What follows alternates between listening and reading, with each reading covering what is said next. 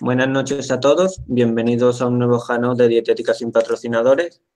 Llevamos por la edición número 33 y esta noche hablaremos sobre la alimentación y el sueño.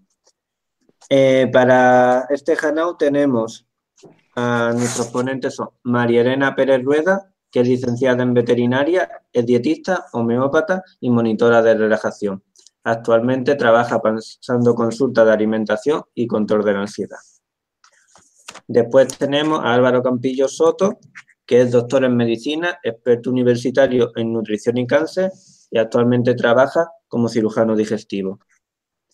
Y ya por último tenemos a Rafael Tume Peralta, que es licenciado en nutrición humana, especialista en nutrición química y deportiva y actualmente trabaja como docente del Instituto de Capacitación Nutricional Vegetariano y Naturista. Vale, una vez para comenzar el Janao, vamos a empezar comentando qué es el sueño, cuál es su fisiología. Adelante, Álvaro. Bueno, el sueño es, como, es, como dice el experto, el sueño es lo que necesitamos para poder estar vivos, para poder estar despiertos. Eh, consta fundamentalmente de cinco fases, una, dos, tres, cuatro, y luego la fase REM. Lo que pasa es que no se, no se distribuyen igual siempre. La fase 1 solo se da eh, una vez que nos metemos en la cama, los pocos minutos, cuando tenemos ese inicio de somnolencia, empieza, cerramos los ojos, empiezan las ondas alfa y ya empezamos a, el, pasamos a fase 2, que va a ser la mitad del sueño más o menos, luego la, luego la 3 y la 4, de nuevo la 2 y la fase REM. El siguiente ciclo no tendrá fase 1, sino que será 2, 3, 4, 2, REM y así. La, la fase REM, que cuando soñamos y tal, es el 20% del sueño, la 2 es el 50%, y bueno, en principio eh, se producen un montón de cosas muy interesantes a lo largo del sueño, porque al fin y al cabo es como resetear el cuerpo para que vuelva al día siguiente a estar, a estar bien.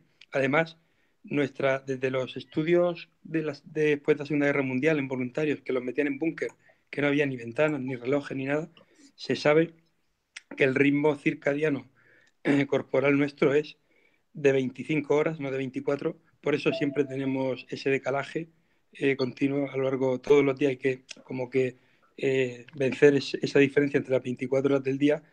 Y luego había dos, dos fases. Una cuando empezaba la nocturnidad, que se producía una, una somnolencia fisiológica en todos los individuos y más o menos a las 12 horas de esa somnolencia que corresponde más o menos con el mediodía. Es decir, lo correcto sería dormir por la noche y quizá una pequeña siesta eh, al mediodía. Si pequeña sería a partir de las 3 de la tarde y si entre la 1 y las 3 de la tarde, eh, lo ideal es que sea de 90 minutos, que es lo que dura un ciclo completo de, sueño. Por eso eso de las 8 horas es un mito, porque te despertarías a mitad de un ciclo. O sea, o 7 horas y media o 6. Hay que cumplir ciclos de más o menos hora y media. ¿vale? La variación entre 90 minutos y 100, lo más habitual es 90 minutos el ciclo ese. Y bueno, más o menos eso es la, fisiología inicial del sueño. Y si no se cumple, incluso si dormimos eh, por la mañana, por ejemplo, que también se vio, pues no nos adaptamos y los mecanismos de reparación hormonal, neuroendocrinos y tal, no se cumplen igual y iremos peor. Ahora lo iremos comentando. Vale, muchas gracias. ¿Alguien más quiere añadir algo? Mm, bueno, yo quería comentar que bueno, es bastante interesante, ¿no? Porque en realidad también no es tanto la investigación que ha habido sobre, sobre esa etapa, aunque pasamos, digamos, la tercera parte de nuestro tiempo durmiendo, ¿no? Ya, y si vemos 60 años, pues, ¿no? Casi 20 años hemos estado durmiendo aún así hay pocas investigaciones sobre todo lo que, lo que sucede en, el sueño, ¿no? Estas etapas del sueño, por ejemplo, son muy interesantes. Eh, analizar qué sucede en cada, en cada una de esas etapas. Y al final, como, como ya nos dijo Álvaro, ¿no? El, sueño es un, momento en que el cuerpo utiliza sobre todo para reparar, ¿no? Para reparar este, funciones, tejidos y para construir, ¿no? Reparar, construir, y limpiar sobre todo, ¿no? Como es el, lo que se llama el sistema linfático y, todo esto que, que, recién tiene pocos años también de haberse descubierto, ¿no? De tal manera de que es, es, es necesario que haya todavía más investigaciones sobre la, la, relación entre el sueño y, salud. Ya han habido varias, pero digamos en relación a las investigaciones, por ejemplo, que han habido con la alimentación, ¿no? En relación a alimentación y salud, pues obviamente son muchísimo más de las que han habido en relación a cómo afecta el sueño a la calidad de vida, ¿no? Así que, bueno, estas fases del sueño, como dice Álvaro, son muy interesantes, sobre todo eh, que a veces tenemos prioridades de, algunas, de algunas fases, porque a veces el ciclo no se llega a completar en todas las personas. Hay personas que, por ejemplo, eh, sueñan bastante, ¿no? Por así decirlo, que es la quinta, el REM, ¿no? La quinta, la quinta fase, a veces la cuarta fase, la tercera y cuarta fase, que son las más reparadoras, están disminuidas, ¿no? Cuando se miden las, la sonda delta, ¿no? Eh, y un poco por ahí también va eso, ¿no? Los ciclos son muy, muy diferentes, ¿no? De persona a persona. Eh, como dice, algunos duran 90, algunos autores hablan 100, otros 120 inclusive, ¿no? Ah, y la pregunta aquí interesante es, en final, ¿cuántas horas hay que dormir, ¿no? ¿Cuál es la, el tiempo ideal de descanso que eh, la persona debe dormir para? Hay estudios que han hecho con la mortalidad, por ejemplo, ¿no? Y en adultos y mayores de 40 años eh, han visto, por ejemplo, que 7 horas, ¿no? Y lo más curioso es que hay como un efecto en U, ¿no? O sea, que si duermes menos horas, aumenta tu mortalidad. Si duermes demasiadas horas, también aumenta la mortalidad, ¿no? Lo cual es este, bastante paradójico porque no eh, podríamos pensar que mientras más descansamos eh, es mejor para, para nuestra salud. Y sin embargo se ha visto que así, que, que no es así, ¿no? Sobre todo en, en Japón, que han hecho varios estudios, ¿no? En ese sentido. Vale, muchas gracias. Eh, perdona, una cosa. Todo lo que queráis hacerme alguna pregunta podéis utilizar hashtag DSP Insomnio. Lo leemos a través de Twitter y ya la pasamos a contestar. Vale. Siguiente punto y siguiendo sobre el tema de la salud. ¿Cuál es la importancia del descanso para la salud? Elena. Pues eh, como lo fundamental del, descanso para la salud y de tener una buena higiene del sueño es que nos va a permitir mantener la, la, circadiana y tener nuestros relojes biológicos sincronizados, lo que va a suponer que tengamos el, ciclo descanso-actividad eh, equilibrado y que además va a permitir una secreción, eh, el ritmo de secreción de de hormonas será, será el adecuado, de tal manera que con el, patrón de, sueño-actividad, el metabolismo funcionará de manera más óptima y luego algunas funciones eh, metabólicas, como por ejemplo la función depurativa hepática, que, en su gran parte eh, parece que se está produciendo por las noches, se puede, se puede desarrollar de una, de una manera adecuada. Por otra parte, si hay un buen descanso nocturno y que sea un descanso reparador, no tanto la cantidad de horas, sino que esas horas nos sirvan realmente para el propósito que queremos, eh, en muchas poblaciones lo que se detecta es que se se reduce el estrés y la ansiedad, por ejemplo, relacionado con la alimentación y la nutrición, los, patrones de, alimentación son menos caóticos y se eh, tiende a utilizar alimentos de mayor calidad en lugar de alimentos más dulces o, más ricos en grasas. Este factor de mantener un sueño de calidad y una ritmicidad y unos horarios eh, adecuados, por ejemplo, en el tema de la obesidad, es es muy importante. y luego, mm, obviamente, en el rendimiento diario, si estamos cansados al día siguiente, vamos a tener muchísima peor atención, puede influir nuestro estado, de ánimo en tanto en cuanto si no nos sentimos ágiles mentalmente y no resolvemos los problemas que se nos plantean, eso además nos puede generar mayor estrés y ansiedad, con lo cual mm, es fundamental que el descanso sea de calidad. Eh, en el descanso y en cuanto a las horas y ritmicidad de horas, em, en los últimos estudios en, crono, en cronobiología se ha detectado la presencia de, personas que necesitan dormir más en horas nocturnas eh, o en horas diurnas, los que se denominan búhos y alondras, y, luego también lo que se estudia son los efectos eh, de, los trabajos nocturnos sobre la secreción hormonal y sobre, sobre los efectos sobre el hambre y la saciedad. Siempre que no sea posible, siempre que nuestro trabajo y nuestra actividad nos permitan tener un patrón en cierto modo regular, nos va a beneficiar en nuestro estado de salud y luego en, tener un estado de ansiedad equilibrado, que no se nos, que no se nos lleve por delante. Vale, estupendo. Rafa, ¿te gustaría añadir algo sobre el descanso para la salud? Bueno, sí, eh, algo donde se, se puede vislumbrar la importancia del descanso justamente es en el, en el problema más habitual que es el insomnio, ¿no? en relación a cuáles son los efectos del, del insomnio en, la calidad de vida de las personas, obviamente disminuye la calidad de vida eh, y hay un, un, aumento, por ejemplo, de la mortalidad, hay aumento de prevalencia de enfermedades como la hipertensión, diabetes, obesidad que es un campo muy aparte que me gustaría tratar después sobre la relación de la falta de sueño con obesidad. Eh, obviamente, aparte de la reducir, de, la, calidad de más irritables, con la falta de sueño, de descanso, eh, también se disminuye la memoria, ¿no? la atención, eh, tiene una influencia en, por ejemplo, los accidentes de tráfico, accidentes laborales. Eh, Aparte que además este, aumenta la inflamación, ¿no? Hay muchos estudios que demuestran los niveles elevados de, cortisol, como el, ritmo circadiano se adelanta, ¿no? Pues sabemos que por ritmo circadiano el cortisol tiende a elevarse en las primeras horas de la mañana para atentos a las funciones de nuestras actividades del día, pero cuando estos eh, horarios del sueño están regulares como que se adelanta, ¿no? Eh, tenemos niveles más elevados de, cortisol mucho antes y, también la noche, ¿no?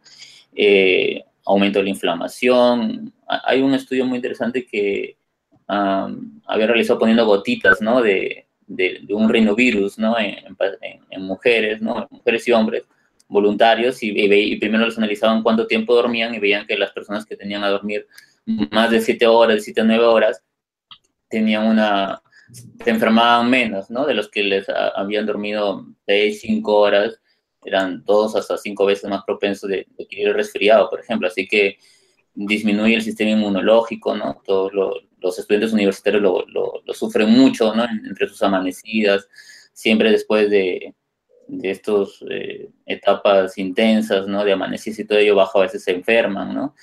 Eh, y a nivel deportivo, ¿no? Este, obviamente el rendimiento se ve comprometido, ¿no? A nivel deportivo, ya sea profesional o, recreativo, tanto si lo que están buscando es hipertrofia o la misma pérdida de peso, todo eso se ve eh, comprometido, ¿no? Y bueno, para en el tema de lo que había comentado, la obesidad, bueno, es muy interesante porque también eh, los niveles de sueño no óptimos, ¿no? Pasa mucho con el insomnio, que ya sea el insomnio es la dificultad para conciliar el sueño al comienzo o que uno a veces se levanta de, noche, ¿no? ¿no? completa estos ciclos bien, o que se levanta muy, se le va el sueño muy temprano, ¿no? A lo que uno, digamos, esperaba, acortando al final las horas de, sueño eh, reparador que uno tiene.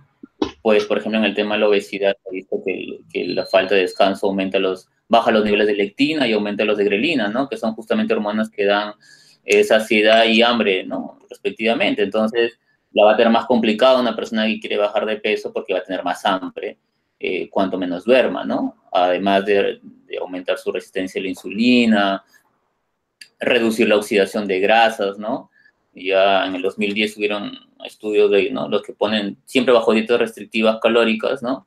Ah, el que duerme más horas pierde, digamos, más más, más grasa y menos músculo que el que duerme menos horas. El que duerme menos horas tiene mayor pérdida muscular, ¿no? Con eso reduce todavía más su, su metabolismo basal y este, pierde menos grasa, ¿no?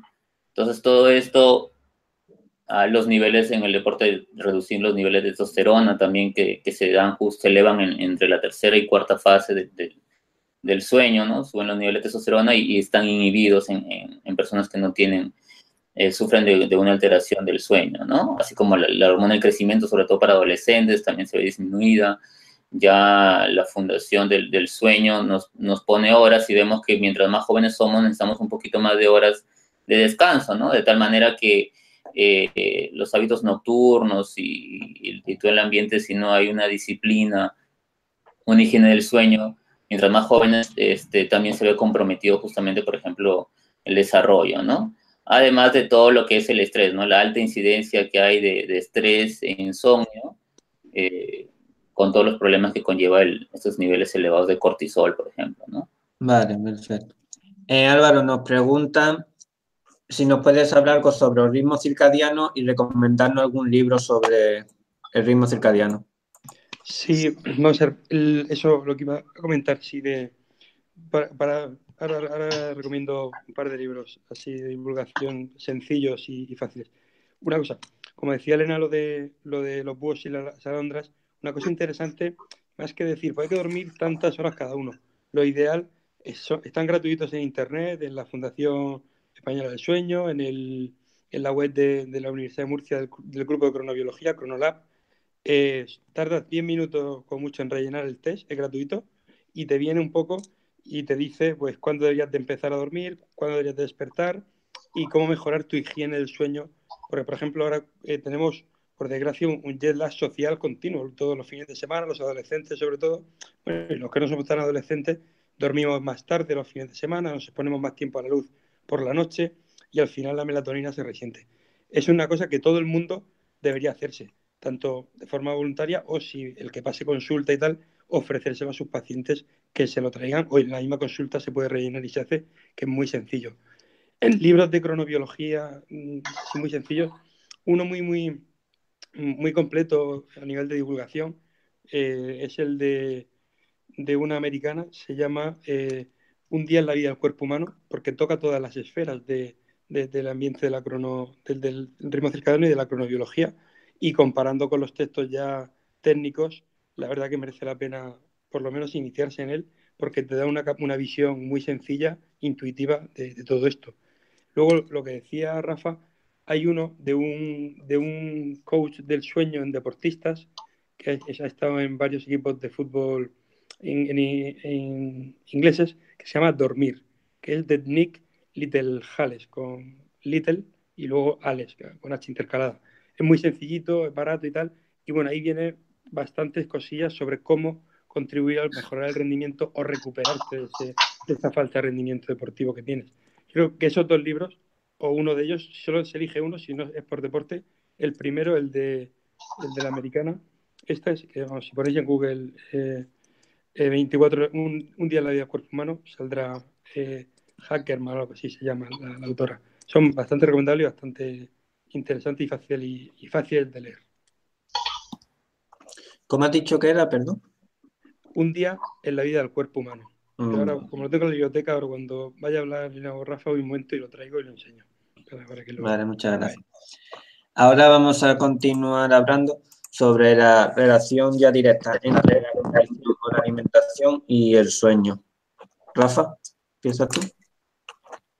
Ah, bueno, eh, hay desde, digamos, lo que son las recomendaciones eh, más habituales, más tradicionales, hasta lo que todavía, pienso yo, está todavía en vías de investigación, sobre todo relacionados a, cómo mejorar estos niveles de, melatonina, ¿no? Que, que, nos mencionó Álvaro, ¿no? Que al final, para comentarnos, es la hormona, la glándula pineal, es la que nos da eh, la somnolencia, ¿no? Lo que marca básicamente gran parte del ritmo circadiano.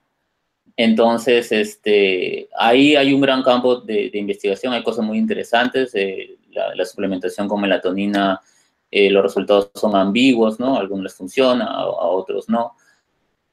Pero eh, los consejos más habituales que hay que tener dentro de, así como la, disciplina del sueño, digamos, sería una disciplina, una higiene del, alimenticia, ¿no? Para el sueño, pues lo primero es evitar obviamente los excitantes, ¿no? café, en todas sus modalidades que tienen cafeína. Eh, y el mismo chocolate, ¿no? Eh, que tiene la teobromina, que también es un excitante. Hay personas que son más sensibles eh, a ello, ¿no? Sabemos que el café la cafeína tiene una vida media como de 6 horas, pero hay personas que probablemente sientan el efecto hasta 10 horas o 12 horas, ¿no? Entonces lo ideal es que si uno se va a acostar 10, 11 de la noche, pues por lo menos mm, no tome café después de del, mediodía y si es una persona con mucha sensibilidad, pues unas 12 horas antes puede probar, ¿no? Para, para ver si mejora, ¿no? Eh, entonces, esto va, un poco opuesto al, al, hábito constante que, que, hay de tomar café, ¿no? Obviamente si una persona toma café o los deportistas que consumen cafeína, por ejemplo, los Power Cups y, no tienen un problema del sueño, pues que sigan tomando, ¿no? Pero eh, tal vez la persona que está sufriendo insomnio podría evaluar esto, ¿no? Otra cosa es que si ya se sabe que las comidas muy, muy copiosas, eh, pesadas antes de dormir, sobre todo las que son inmediatamente antes de dormir, pues eh, van a dificultar el sueño, ¿no? Aparte que nos pueden generar otros problemas, como por ejemplo reflujo gastroesofágico, ¿no? Comemos mucho, la comida está ahí, ¿no? Eh, entonces, lo ideal es cenar pues unas dos horas antes de, dormir, ¿no? En, en mejor los casos. Y si ya por X motivo uno va a cenar muy, muy cerca de, de la hora de descanso, pues entonces tendría que ser una comida un poco más, ligera, ¿no? Verduras, eh, por carbohidratos. Eh, otra cosa que ayuda y que en general es parte del, del, del higiene del sueño es, tener eh, ritmos, o sea, ¿no? Una regularidad, un horario en las comidas, ¿no? Saltarse comidas es como saltarse las horas de sueño también, ¿no? El cuerpo como que se confunde un poco y, a veces eso no nos ayuda. Tener horarios establecidos de comida también este, puede ayudar bien, ¿no?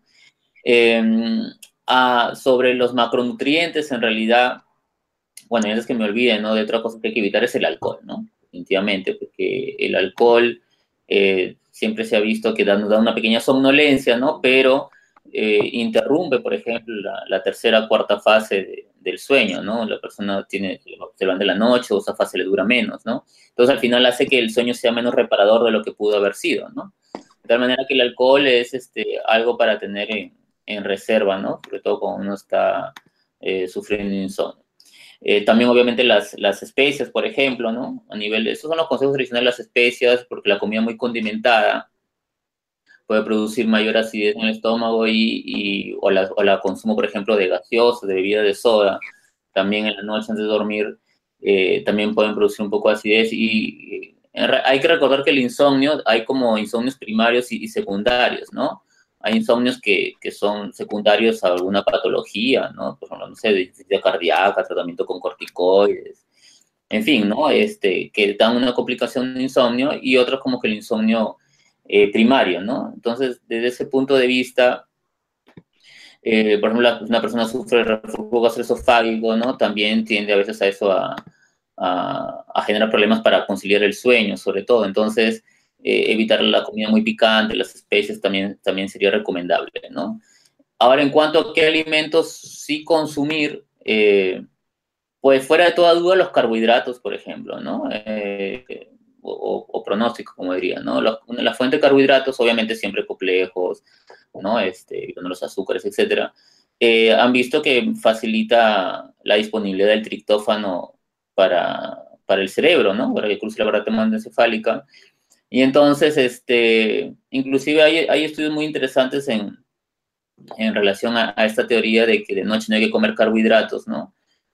Que son, bueno, igual siempre debatibles, ¿no? Eh, que cuando hay una restricción calórica, hay un, hay un par cuando hay una restricción calórica, eh, dos grupos, pero a, un grupo le ponen la mayor cantidad de carbohidratos en, en, la última comida, de las tres comidas, ¿no? Porque tampoco es, un mito que comer muchas veces al día para acelerar el metabolismo y todo ello.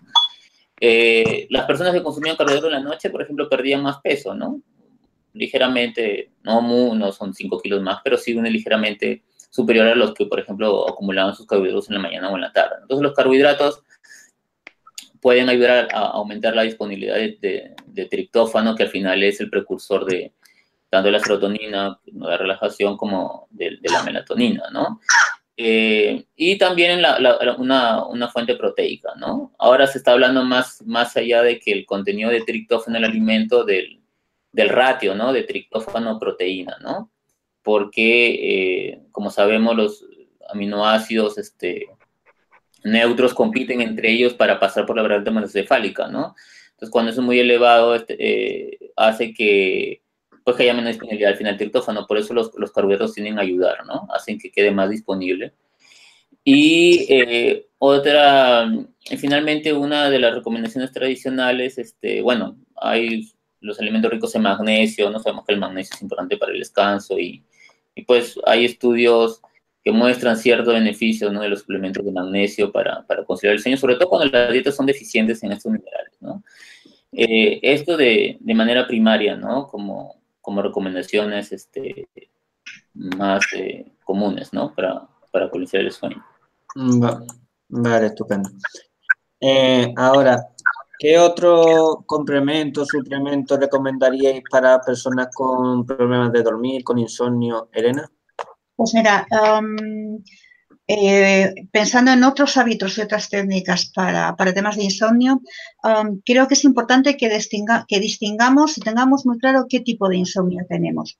Si se trata de un insomnio de adormecimiento, es decir, un insomnio que lo que nos conciliar el sueño o que sea un insomnio en el que dormimos eh, sin problemas, pero a medianoche despertamos, ¿de acuerdo? Entonces, eh, la forma de abordarlo desde, desde otras técnicas va a variar. Cuando cuesta conciliar el sueño puede deberse a varios factores.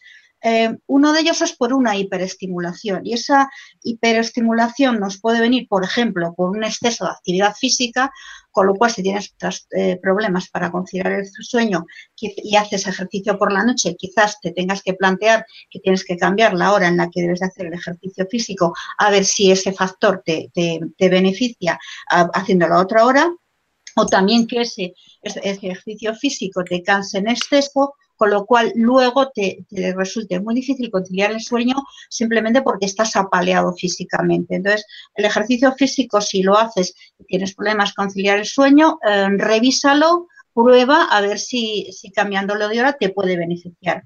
Eh, entre las estimulaciones y hiperestimulaciones también estarían, eh, por ejemplo, que las horas antes de acostarte estés con la televisión, con el ordenador, con, luces de color azul que son las de ellas, eh, cambies la luz de, tu casa por luces más bien de tono amarillo que te van a ayudar a, reducir eh, el estado de, hiperestimulación y a, y a conciliar muchísimo mejor el sueño, entonces utiliza lámparas de ese tipo. Puede también que no concilies el sueño porque tienes preocupaciones por estrés, por ansiedad. En este caso, podrías utilizar dos herramientas. Por una parte, técnicas de relajación, respiración y cambiar el foco de atención. Busque qué es lo que, te, lo que te permiten hacer las técnicas de relajación, respiración. Si tú sacas el foco de atención de tus preocupaciones y lo llevas a tu respiración, simplemente estás sacando de, lo que te está, está alterando. También cuando hay mucho estrés y mucha ansiedad, que lo apuntaba antes, creo que era Rafael, utilizar complementos con magnesio y sobre todo vitaminas de grupo B, que, cuando, tienes mucha, mucho estrés ah, te, las comes. Eh, eh, suele venir bastante bien. Eh, básicamente porque siempre hablamos de melatonina, serotonina, tristófano. Puede estar tristófano en sus cantidades perfectas, pero que haya una déficit en vitamina B6, con lo cual el, paso a melatonina es absolutamente imposible. ¿no? Entonces, la, micro, la micronutrición podría ayudar en ese caso. Y luego también que lo ha apuntado Rafael, lo que estés comiendo en la cena es importante. En cuanto a los trastornos del mantenimiento del sueño, que yo me despierto a determinada hora de la mañana, de la noche, en este caso, si, echamos mano de lo que nos dice la medicina tradicional china y de, del ritmo circadiano que siguen los, que siguen los, meridianos de, acupuntura, hay un despertar de las 3 de la mañana, que es un despertar que tiene que ver con el funcionamiento del hígado. Entonces, um, en ese caso, eh, lo que tendríamos es que cambiar nuestra alimentación a una alimentación hipotóxica, primero, porque si no reducimos los tóxicos que ingerimos no nos va a servir de nada, y quizás podamos ayudar a la, detoxicación hepática y a la vía de los citocromos con algún suplemento que, ayude a las, a las enzimas hepáticas. Suele haber también unos, eh, unos eh, despertares de 5 o 6 de la mañana, que esos se suelen relacionar más con ansiedades. Cuando hay un tema de ansiedad, eh, como que te falta la respiración, suele funcionar bastante bien volver a las técnicas de relajación, respiración. El enfocar en la respiración te desenfoca de lo que te está agobiando y también suele funcionar bastante bien. Y luego suele haber unos, eh, unos despertares de la una de la mañana que a veces se pueden relacionar pues, con miedo, con intranquilidad y en este caso pues eh, utilizar técnicas de relajación en respiración y si hay mucha agitación y mucho miedo pues también quizás estemos sobregastando vitaminas del grupo B y magnesio. Eh, yo considero que el magnesio es un mineral que complementar siempre equilibra bastante el organismo. Luego tendríamos el tema de apneas del sueño, que ahí lo que se impone es eh, adelgazar, porque en el momento en que reduces la grasa abdominal, eh, la respiración va a ser mejor y la apnea va a corregirse. Ah, y luego, si tenemos un problema de neurotransmisores, yo atendería a qué estamos comiendo eh, y luego, en función de qué estamos comiendo, que como apuntaba Rafael, es necesario, e imprescindible, consumir, consumir las proteínas adecuadas con su cantidad de hidratos de carbono para que puedan penetrar en el cerebro y atender así hay que hacer alguna corrección micronutricional en los factores enzimáticos que nos van a permitir eh, la transformación de los aminoácidos en neurotransmisores. Y básicamente eso. Vale. Acuerdo, muchas gracias. Vale. Álvaro, otra pregunta que nos han llegado. ¿Por qué siempre nos despertamos a una misma hora? ¿Tiene que ver con la alimentación, con el reloj biológico interno, con el estilo de vida? Tiene que ver con, el ritmo propio circadiano de cada uno, si no hay una cronodistribución. Es decir, si no lo tenemos alterado de normal. De hecho, una cosa que es muy importante es la, siesta. Si se, si se hace la siesta diaria, hay que intentar no hacerla 12, eh, cuando faltan menos de 12 horas para lo que se llama tu hora central del sueño. ¿Cómo se calcula la hora central del sueño? Un fin de semana o un día que no tengas que, trabajar y poner el despertador, te acuestas cuando tengas sueño, ¿no? anotas más o menos la hora que te acuestes normalmente y cuando te despiertes de forma natural, lo anotas. Haces la media, pues la mitad, en la mitad de tiempo entre la hora de, de acostarse y la de levantarse, eso es la hora central del sueño. Si la siesta la haces 12 en dentro, o sea, tienes que hacer más allá de 12 horas de esa hora central del sueño, porque si no, sí que nos va a interferir no solo en, el insomnio, sino en la calidad de, ese sueño que vamos a tener. Es verdad que cada vez como hay más, más, más por lo que he dicho antes de la social, es complicado. También lo ideal es hacer eh, tres o menos comidas al día. Los estudios recientes que se han hecho, parte de ellos aquí en Murcia, el grupo de cronobiología, junto con en Boston y tal, eh, a mayor cantidad de comidas, peor calidad del sueño. si la comida principal del mediodía es por más allá de las 3 de la tarde, también se ha visto que se empeora tanto la pérdida de peso como la calidad del sueño. ¿Por qué? Porque el, ya si las cenas son más allá de las 8 de la tarde y sobre todo hay que distinguir carbohidratos de vegetales. Lo ideal es una cena con proteínas y vegetales, como establece el proyecto Diógenes, dieta de genes. ¿Por qué? Porque si no, se produce, a partir de las 5 de la tarde, la oxidación, la, acción de la insulina para los carbohidratos eh, es, muy mala, se acumula más y también nos afecta secundariamente al pico de melatonina y a la, y a la, y a la, lectina, que no hace su doble sinusoide y se secreta en una gran cantidad, de ahí lo de la resistencia a la insulina, pero no es, no es útil.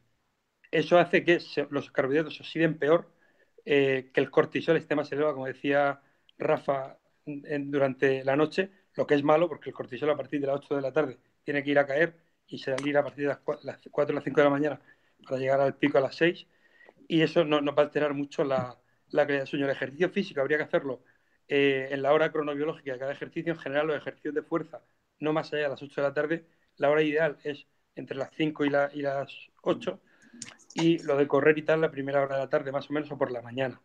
Y luego planificar ciclos de 90 minutos más o menos si se tiene, los fármacos que, hay comercializados para el, insomnio y tal son una porquería.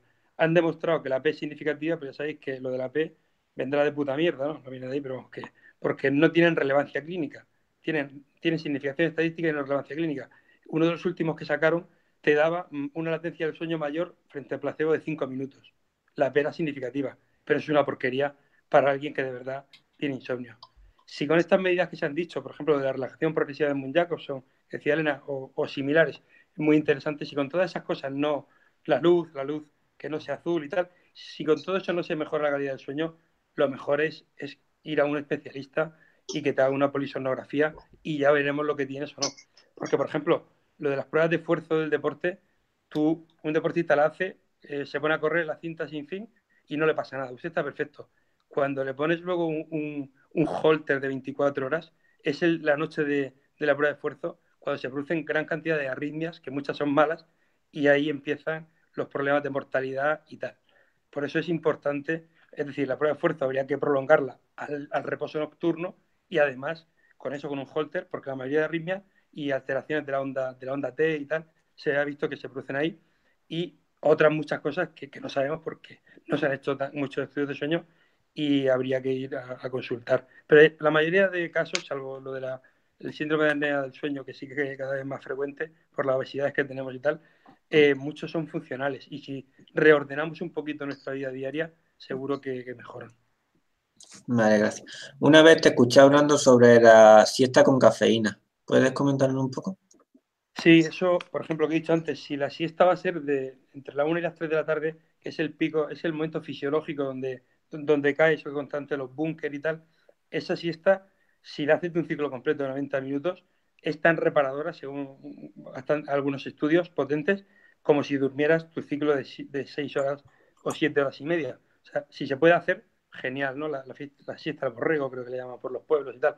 Cuando a partir de esa hora, y como es difícil hacer eso, una, una, siesta, la siesta cafeínica, es muy interesante porque también, por ejemplo, en los momentos que uno tiene que estudiar por la tarde, está cansado y tal, te tomas un café con cafeína o café y medio y te acuestas poniendo el despertador a los 25-30 minutos, que es el tiempo que tarda la cafeína en unirse a los receptores y liberar de, todo, de todas esas moléculas de somnolencia que tienes. Y te suelen levantar genial para eh, aumentar el rendimiento. Estos estudios se hicieron en simulación con camioneros, a uno le daban placebo, solo iniciar y luego se han hecho más. Y a otros le daban la cafeína y los ponían a conducir cuatro horas seguidas. Y la verdad que, que el rendimiento mejoró de forma significativa clínicamente, no solo estadística, en los que tomaban la cafeína frente al placebo. es un truco muy sencillito y también puede servir un poco en épocas de estudio también para estudias un poco, lo haces para asimilar parte del conocimiento y luego reposo nocturno, claro, si no, estamos perdidos. Vale, estupendo.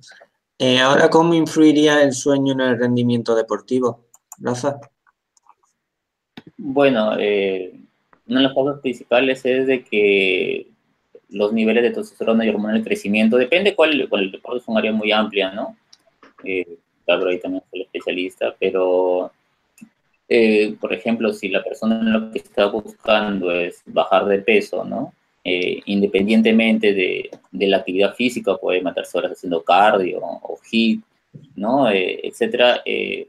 Durante la noche, si no tiene insomnio, si tiene un mal sueño, si duerme pocas horas, pues en realidad lo que va a suceder es que como el ambiente tanto de pérdida de peso como de ganancia de masa muscular, al final es un ambiente más allá del, el tema calórico, es un tema hormonal, ¿no? O sea, tiene que haber un ambiente hormonal eh, ideal para tanto para perder peso como para ganar masa muscular. Entonces lo que resulta es que, como ya hemos conversado, el, la, mala calidad de sueño o dormir poco este, nos pone de cabeza, ¿no? Nuestro equilibrio hormonal o, no, no, lo, no lo facilita. Eh, tenemos un, ambiente hormonal pésimo, ¿no? Por el, por el tema de no solamente el cortisol, la adrenalina, la leptina, la, resistencia a la insulina, etcétera. Entonces, este, se dificulta básicamente la, la, pérdida de peso independientemente de la actividad que uno haga y al final lo que va a hacer es que uno se va a levantar más cansado, eh, se va a, tiene más tiempo para comer, ¿no? Eh, mientras menos, menos duerma, y en fin, una serie de factores de tal manera que el deportista que quiere bajar de peso por, por, por una, un tema de, de composición corporal, eh, tiene que descansar. Asimismo, este, el, la testosterona, que al final es lo que nos hace crecer, cuando, sobre todo en los trabajos de hipertrofia, ¿no? Y en adolescente la hormona del crecimiento, que también es, es bastante importante. Eh, si no tenemos esta, esta fase tercera, cuarta de, del sueño de, manera que dure significativa, ¿no? Eh, también los niveles de testosterona bajan y al final no crecemos y nos, nos levantamos más cansados, rendimos menos y, este, y todo eso se ve comprometido el progreso, ¿no? Además, este, el, el, deporte, en, cuanto, bueno, en deporte, de manera ortodoxa siempre se ha comentado de que por cada hora de entrenamiento que tenga el deportista más en su rutina, pues tiene que dormir media hora más, ¿no? los deportistas que, profesionales de élite que, que entrenan 6, 7 horas al día, ¿no? deporte, tipo, hasta con las horas de nado sincronizado, pueden entrenar hasta siete horas, ¿no? Seis veces a la semana, ¿no?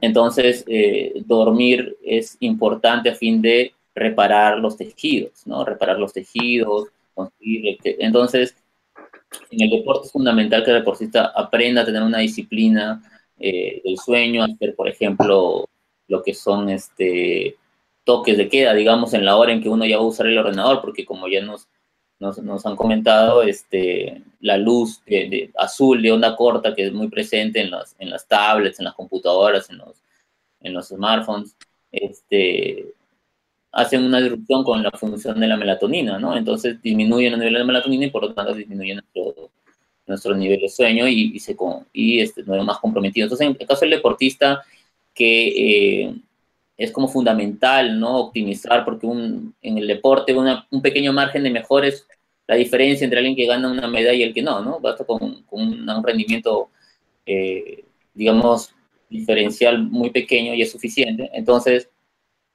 es importante que ahí en el deporte tenga una mejor este, disciplina de, de, higiene del sueño, ¿no? Y como digo, pues sobre todo por los niveles de testosterona, la hormona del crecimiento. Y además también es interesante de que eh, cuando tenemos una peor composición corporal, un mayor porcentaje de grasa, este, también hay una menor calidad del sueño, ¿no? Entonces, las dos cosas se relacionan, ¿no? Hay un menor, mayor nivel de cortisol, y, todos los procesos se ven comprometidos. Entonces la composición corporal también es algo muy interesante a mirar cara a mejorar también la calidad del sueño, ¿no?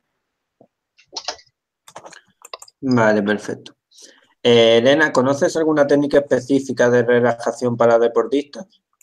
Pues eh, no, he, no he trabajado nunca con deportistas y no he utilizado ninguna con ellas. Eh, eh, sí es cierto que cuando he dado clase a, los profes del centro de Pilates, donde, donde yo doy relajación, me he dado cuenta que, la forma de trabajarlos es diferente, porque suelen estar más tensos y cuando tú les propones algunos ejercicios para relajar, ellos están con el cerebro atento a actuar. Ah, entonces, en mi experiencia, las técnicas, en la poquita que tengo, en las técnicas de relajación para deportistas tiene que ser algo que sea Ah, absolutamente diferente del tipo de deporte que hacen. Eh, por ejemplo, yo utilizo técnicas de yoga con un profesor o de pilates, no puedes utilizar técnicas de, yoga con ejercicio de yoga porque lo asocia al ejercicio que él hace y entonces se pone en modo automático a realizarlo de la manera que le realiza. Supongo que si lo haces con un futbolista que no tiene nada que ver, pues sea mucho más sencillo. Ahí lo más fácil sería las técnicas de atención a la respiración. Em, concentrarte en la entrada y la salida del aire, em, hacer una respiración más lenta, más profunda y más intensa y enfocar en respiración. Considero que es lo más útil también porque es una herramienta que te vas a poder llevar a cualquier lugar, en cualquier circunstancia, que no pesa y que, y que es fácil de utilizar. Vale, perfecto. Eh, Álvaro, ¿te gustaría añadir algo más sobre el sueño y el deporte? Sí, que el, deporte, la verdad que es fundamental, lo que hemos dicho, siempre cuando nos hagan horas nocturnas, como hemos dicho, eh, la cronobiología de cada tipo de deporte está bastante bien establecida y eso, más allá de las 8 de la tarde, ninguno tiene la mejor hora cronobiológica. Pero lo que es interesante es que el deporte de media y alta intensidad, sobre todo, baja mucho el cortisol, hasta 24 horas casi, o sea, para a medidas que note eso, como decía Rafa. Eso es muy importante porque el síndrome del comedor nocturno, esto que son obesos, tienen, anorexia diurna, o sea, no quieren comer, hiperfagia nocturna, insomnio, cada vez más frecuente, y se debe por una triada, porque el cortisol está por las nubes por la noche, la melatonina está por bajísima, y esa melatonina baja hace que la lectina no tenga su pico este doble sinusoide y haya resistencia a la insulina.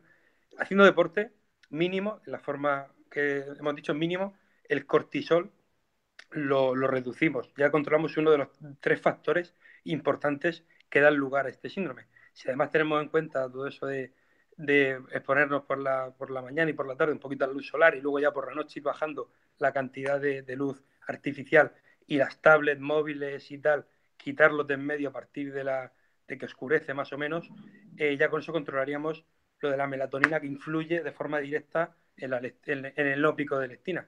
Con eso podríamos mejorar bastante este síndrome que cada vez es más frecuente y bueno, lo están tratando con inhibidores de la recaptación de serotonina que a, medio plazo no sirven para nada y solo tienen efectos secundarios y aumenta el nivel, el riesgo de suicidio. O sea que cuidado con eso. Entonces sería una herramienta buena el deporte para eso. Vale, perfecto. ¿Y sabes si existe algún estudio que evalúe la relación sueño o falta de sueño con la microbiota? Sí, hay recientes, hay, hay al menos dos y están en proceso que yo sepa. Aquí los de Murcia están haciendo, están en ello. Eh, con eso, porque por cómo se, se produce una alteración, se pensó secundaria que era que la alteración de la microbiota era lo que generaba el insomnio, pero es al revés. La falta de sueño, la falta y una, y una cronodirrupción que se llama, eh, como hemos dicho, sí que produce una alteración de, la microbiota que secundariamente perpetúa todos estos problemas y aumenta síndrome metabólico, menos secreción de, melatonina, obesidad, etcétera. Entonces es muy importante recurrir a mejorarla, pero mejorarla, bueno, ahora se ha puesto muy de moda los trasplantes de, heces, que te mete una sonda nasogástrica y te metes la caca de, una persona, me parece una guarrada. Creo que hay métodos más sencillos y menos invasivos para mejorar la microbiota, pero bueno, que, cada uno haga lo que eso. Pero que sí que sí que es muy, muy importante ¿eh? la, alteración secundaria por, la alteración del sueño. Bueno, vale. quería comentar algo, Esteban, ah. sobre ese punto muy interesante que nos ha dicho Álvaro, es que bueno, muchos estudios han habido sobre todo cuando se ha visto los niveles de triptófano y serotonina, porque sabemos que la serotonina, hay una gran parte de producción de serotonina en el tracto digestivo, ¿no? No, solamente en el, sistema nervioso central. Eh, y entonces ahí hay una, hay una relación, obviamente una afectación de influencia del sistema nervioso en, la microbiota a través de la inervación vagal, ¿no? E, es una de las, de las vías en que se afecta esto y, y estas, estas soluciones, de, por ejemplo, el trasplante, ¿no? De, de microbiotas, ¿no? A través del trasplante de heces. Eh, carece como, como mucho de otras medidas de, un enfoque muy, muy sencillo, ¿no? Que al final la, microbiota es un reflejo de nuestro estilo de vida, de nuestros hábitos alimenticios, de tal manera que si eso no está corregido de origen, de nada vale que a mí me siembren algo, porque luego yo me voy a seguir alimentando de una cierta manera y mi flora con el tiempo va a ir cambiando otra vez a la flora original y el problema quedó en nada, ¿no? Entonces, e, esta falta de, de criterio muy lógico, ¿no? De, de, dónde viene la microbiota. Sabemos que la microbiota de los alérgicos es distinta a los no alérgicos, de los gorditos, de los flacos. Y ya por ahí a alguien se le ocurrió que entonces, como la, había microbiota de que te hacía bajar de peso, entonces vamos a darle antibiótico de amplio espectro a obesos a fin de que bajen de peso. O sea, no sé, salen ciertas ideas, ojalá de los, de los cabellos, ¿no? Eh, entonces la, microbiota eh, es muy interesante porque es un reflejo mucho también del, estilo de, alimentación que uno lleva, de tal manera que también como en, lo que es estilos de vida y enfermedades de, de mucho de calidad de vida, como es el insomnio, ¿no? Porque eh, pueden, si, si, nos vemos de varias cosas, este, todo está relacionado, ¿no? La obesidad, la diabetes, la hipertensión, los estilos de vida, el estilo de comida, los horarios de comida, los horarios de sueño este, todos eh, se manejan de manera integral, ¿no? Es muy interesante porque en España han asociado mucho los efectos, por ejemplo, la dieta mediterránea, ¿no? Con, la mejora del sueño y, bueno, se, ha querido este, establecer una relación con, por ejemplo, los niveles de melatonina, ¿no? En los alimentos, ¿no? Ya que ya sabemos que eh, los, muchos neurotransmisores, básicamente todos, ¿no? Están en, los, en, los, alimentos, en las frutas, verduras, plantas, sobre todo más en las, en las hierbas, ¿no? El tomillo, por ejemplo, es uno de los que tiene más niveles más altos de, de melatonina y se ha visto que es funcional, ¿no? El, el, tema es que todavía tiene que investigarse porque puede pasar como los suplementos de melatonina, ¿no? Que aunque tú consumas suplementos de melatonina, algunos tienen efectos y en otros no. Entonces hay que ver si la melatonina de los alimentos también tiene un efecto en mejorar el, el sueño o no. Pero en la dieta mediterránea, por ejemplo, eh, hay muchos alimentos que son ricos en melatonina, que se consumen de manera de raciones importantes, como por ejemplo como, los tomates, ¿no?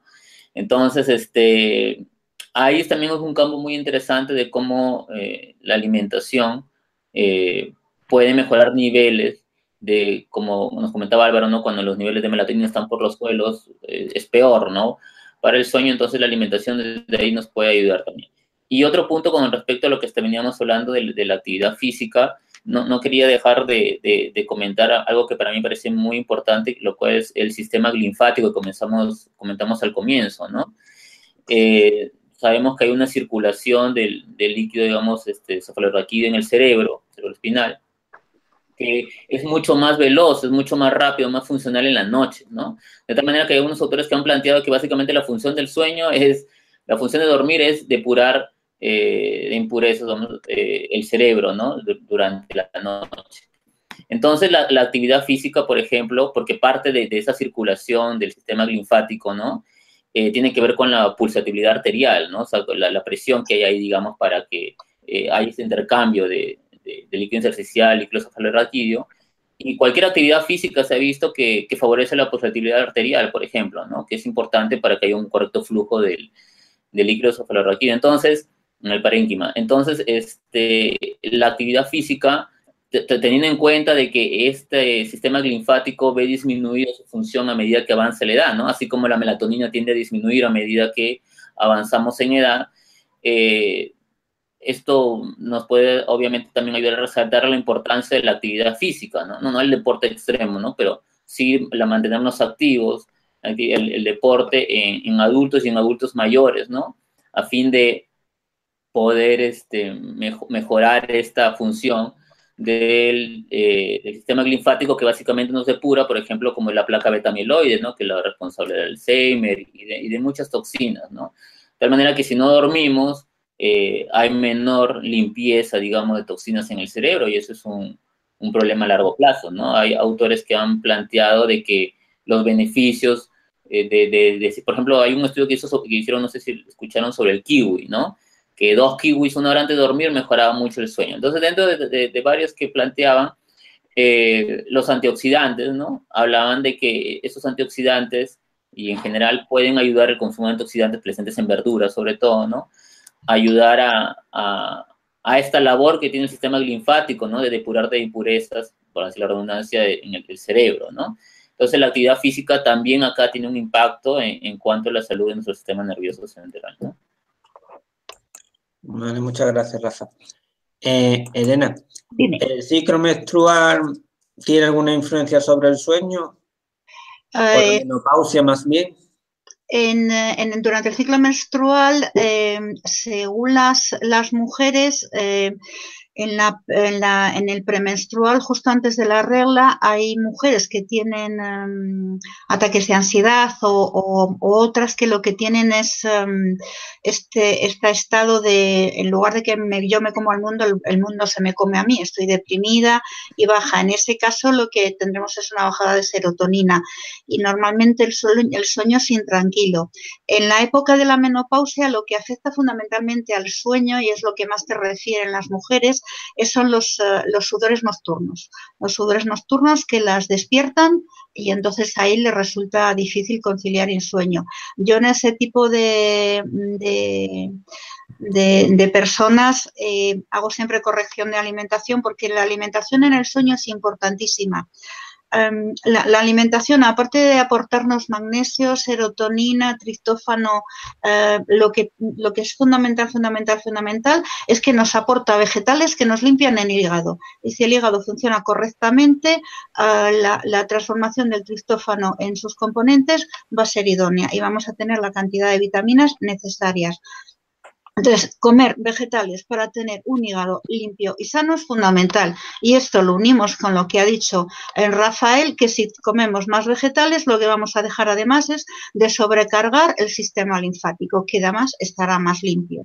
Eh, y, y, en el momento en que consumimos más vegetales, además lo que vamos a consumir es aceites esenciales que nos van a modular la microbiota intestinal y además los vegetales nos van a suministrar fibra soluble e insoluble que van a mejorar la fibra, el estado de la microbiota. Con lo cual, para mí, de este Hanwat, lo fundamental es que tienes que comer mucho mejor de lo que comes y con eso vas a avanzar muchísimo. Vale, muchas gracias. Y ya en los últimos cinco minutos, para centrarnos un poco sobre cómo influiría la alimentación en función de la época de la vida. Por ejemplo, Álvaro, ¿cómo sería el patrón de alimentación para mejorar el sueño en las personas mayores? Las personas mayores, lo que hemos, sí que es verdad, como tienen su, su, ritmo circadiano está bastante, o sea, por la senectud se produce una disminución de, los picos de todo, ahí sí que habría que ser, es muy, muy importante eh, hacerles que, primero, como he dicho, al máximo tres comidas al día, lo ideal sería hacerles algo de, de movilidad activa o pasiva antes de las comidas y que lleven la cantidad de proteínas que tiene que tener cada a lo largo del día se distribuya en tercios, un tercio, un tercio, un tercio, para que se asimile mejor la masa muscular que tenga. Si está mejor, le van a tener un sueño más reparador que si tienen más cantidad de, grasa y además, a mayor cantidad de grasa, si, si el reloj que tiene el tejido adiposo encima está descontrolado, va a ser una cosa, eh, va a ser mucho peor. Eso, las, y las cenas ligeras y pronto. Como hemos dicho antes, sería lo más, lo más importante, una hora de relaciones al día, ser posible con amigos y tal, y los ritmos regulares son las tres cosas más o menos que se ha visto en la gente mayor que, que hay que hacerle. una consideración, si sea mayor o no, es los exfumadores. Los exfumadores, 8 de cada 10 en el primer año de dejarse el tabaco, solo por dejarse el tabaco, por la, no nicotina, se les empeora la microbiota y cogen 10% de peso y también se empeora el sueño, porque hasta que el cerebro deja de tener esa llamada de, del enganche a la nicotina, tienen muchos despertares, se despiertan antes de tiempo, descansan menos. Entonces, habría también que, es un nicho muy importante donde hay que incidir eh, en este grupo de gente. Y por último, en los mayores, a ser posible, ahora se están poniendo de moda y es bastante fiable, esperemos que pronto esté en todos sitios, cogiendo la hora de inicio del sueño y la hora de fin del sueño, tres muestras de cortisol salival por la mañana, por la tarde y por la noche, que es una técnica no invasiva, y una pulsera que te mide la temperatura, la variación de, temperatura a lo largo del sueño, lo metes en un algoritmo que se desarrolló entre Boston y, aquí el grupo de, de, de, Chronolab. Con eso sabemos si el, anciano tiene una cronodirrupción o mejor todavía, si con las medidas que le estamos aplicando, como hemos dicho, ejercicio, luz, relaciones sociales y ingesta a lo largo de por, por las noches bajas, cómo mejoramos esa cronodirrupción. Es interesante y el que tenga eso, pues que se anime y que lo implemente porque es un nicho muy, muy, muy chulo y muy, muy novedoso. Vale, estupendo. Rafa, ¿te gustaría añadir más sobre el sueño en las personas mayores? Uh, bueno, eh, simplemente que yo cuidaría mucho de la alimentación.